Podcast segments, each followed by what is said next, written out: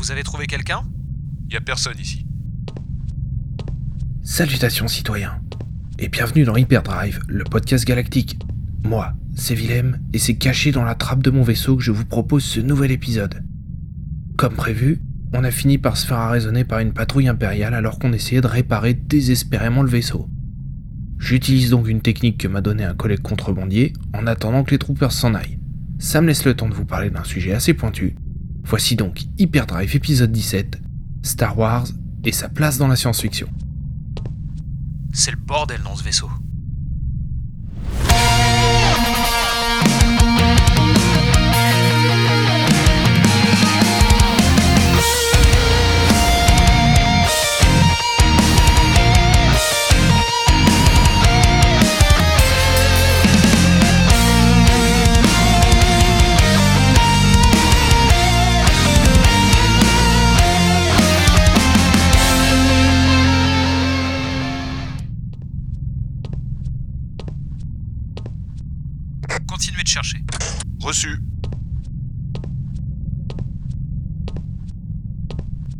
Ah, j'ai mal au genou.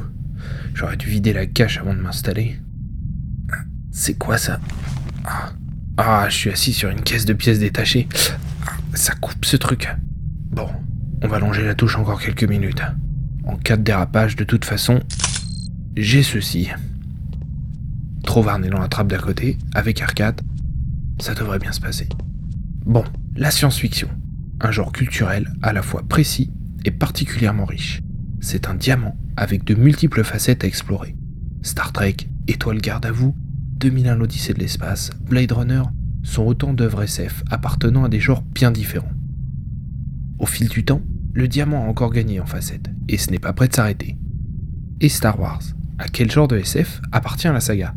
Un seul? Plusieurs? Nous allons y répondre. Mais pour ça, il faut également balayer les différents genres de science-fiction, et pour cela, nous prendrons pour base différentes œuvres. On considère souvent qu'il y a huit genres de science-fiction. L'anticipation, la dystopie, le post-apocalyptique, la hard science, le space opéra, l'uchronie, le steampunk et le cyberpunk. Mais de nos jours, le mélange des genres bah, fait qu'une œuvre peut avoir sa place dans deux ou trois catégories de science-fiction différentes, comme Mad Max par exemple, à la fois anticipation et cyberpunk. D'ailleurs, on pourra ajouter de nouvelles catégories à celles que je viens de vous lister, comme le voyage dans le temps, la cybernétique, etc. Voilà pourquoi on va commencer par les deux catégories regroupant énormément d'œuvres avant de creuser tous les sujets. Commençons avec une licence qui a fait l'actualité, Star Trek.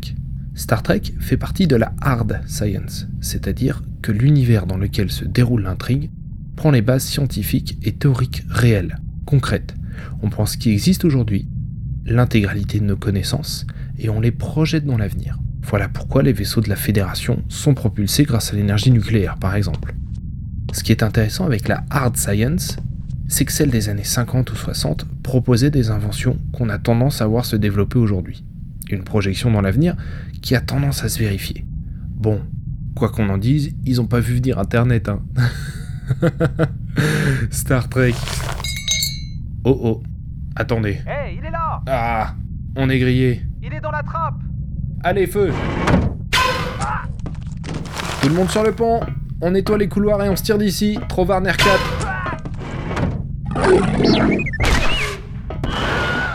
Bon, la technique aura pas duré longtemps. L'art science-fiction. Oula. L'art science-fiction n'est pas absolue dans la cohérence de l'univers présenté.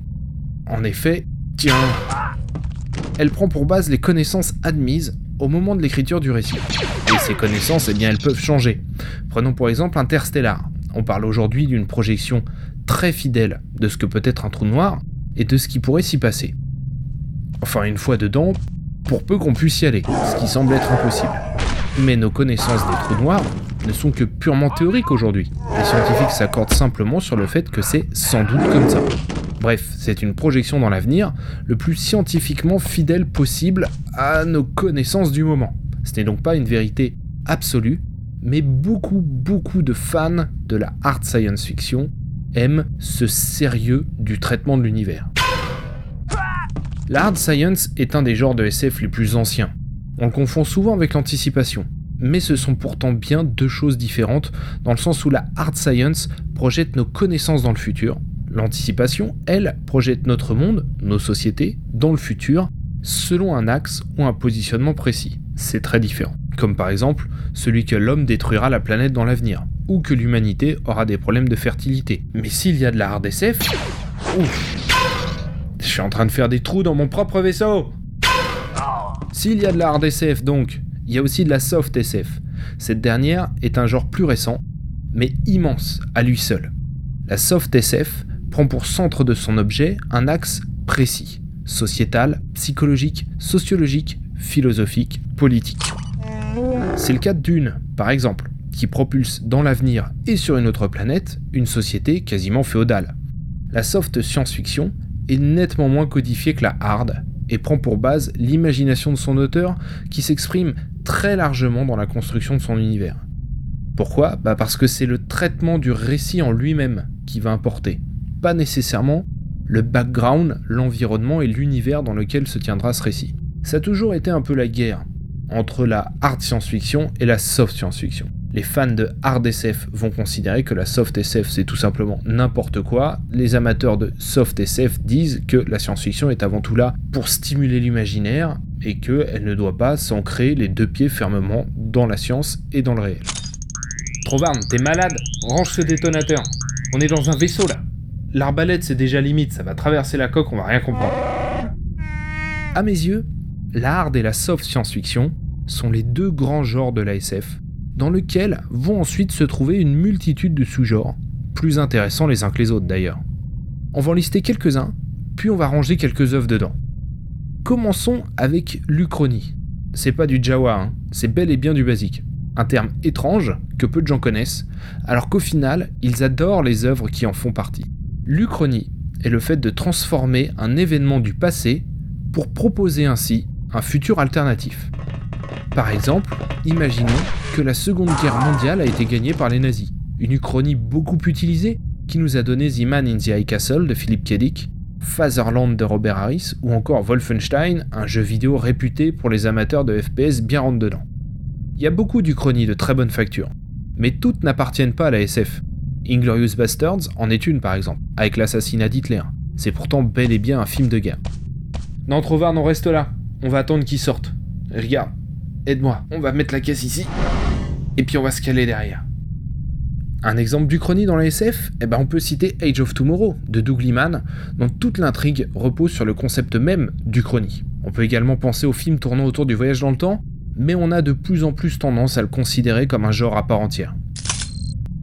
T'as des cellules d'énergie là? Moi j'en ai qu'une. Non, laisse tomber, elles sont de l'autre côté. Un autre genre bien connu du grand public, et qui appartient bien et uniquement au registre de la science-fiction, c'est le Planète Opéra. Le Planète Opéra propose une intrigue se déroulant exclusivement sur une seule et même planète qui n'est pas votre planète Terre. Les protagonistes explorent donc cette dernière, qui s'avère bien souvent déroutante et très différente de ce que ces derniers connaissent. L'anneau monde, Dune, Aliens, Planète interdite, Le cycle de Mars, Avatar, John Carter, l'adaptation ciné du roman Les Conquérants de Mars qui date de 1912 et qui est écrit par Edgar Rice Burroughs, en sont des exemples parfaits.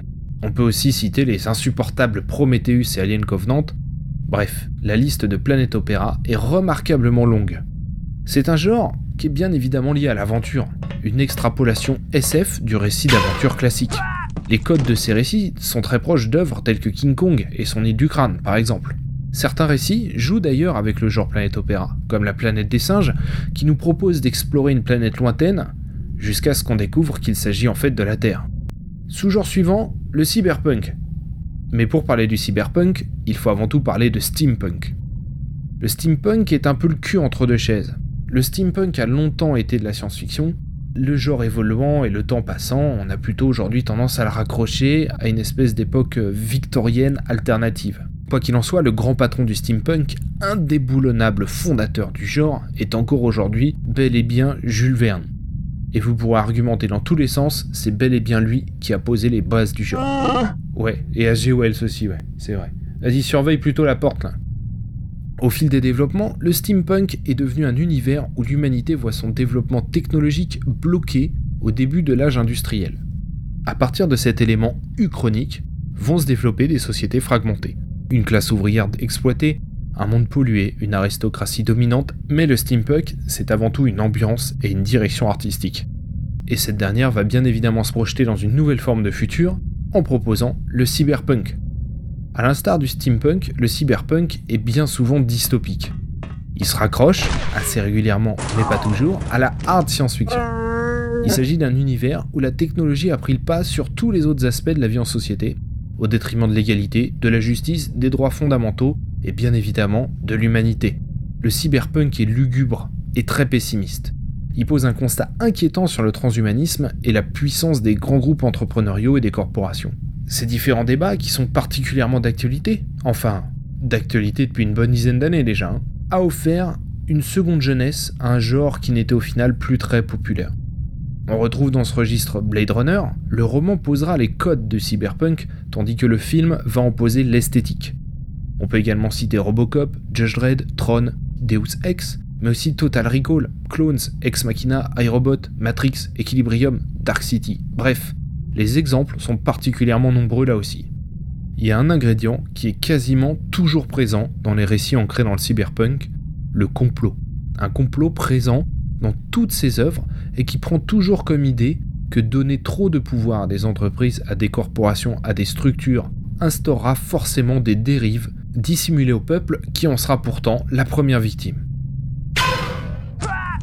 Autre sous-genre de l'ASF, le fameux post-apocalyptique. Le post-apo semble revivre ses grandes heures de gloire depuis quelques années. Si ce genre nous offre de très grands moments de cinéma ou de littérature, cet engouement me gêne dans le sens où euh, j'ai l'impression qu'on a du mal à imaginer l'avenir autrement que sur une planète dévastée. Mais c'était que mon avis. Les codes du post-apo sont très simples. Une intrigue se déroulant dans un monde dévasté par une quelconque catastrophe. Nucléaire, environnementale, biologique, guerre, zombie, bref, peu importe le flacon. Les réflexions inhérentes au post-apo sont souvent les mêmes. La place de l'homme dans la société, les vertus ou les travers de la société. On en a un bon exemple dans le film La Route, par exemple. La liste des films et œuvres de science-fiction post-apocalyptique est quasiment sans fin. Pour vous en citer certains qui semblent n'avoir rien de commun, et appartenant pourtant à ce genre, on peut parler de Mad Max, de Dread, du Transperce-Neige, de Battlestar Galactica, de Terminator le soulèvement des machines, et dans une certaine mesure la trilogie Matrix bien évidemment.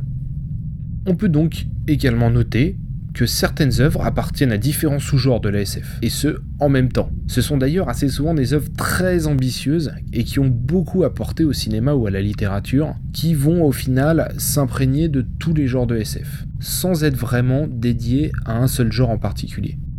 Concernant les jeux vidéo, de Fallout à The Last of Us, on ne compte plus les jeux intégrant une dimension post-apocalyptique dans leur univers. Arrête avec ce détonateur, je t'ai dit.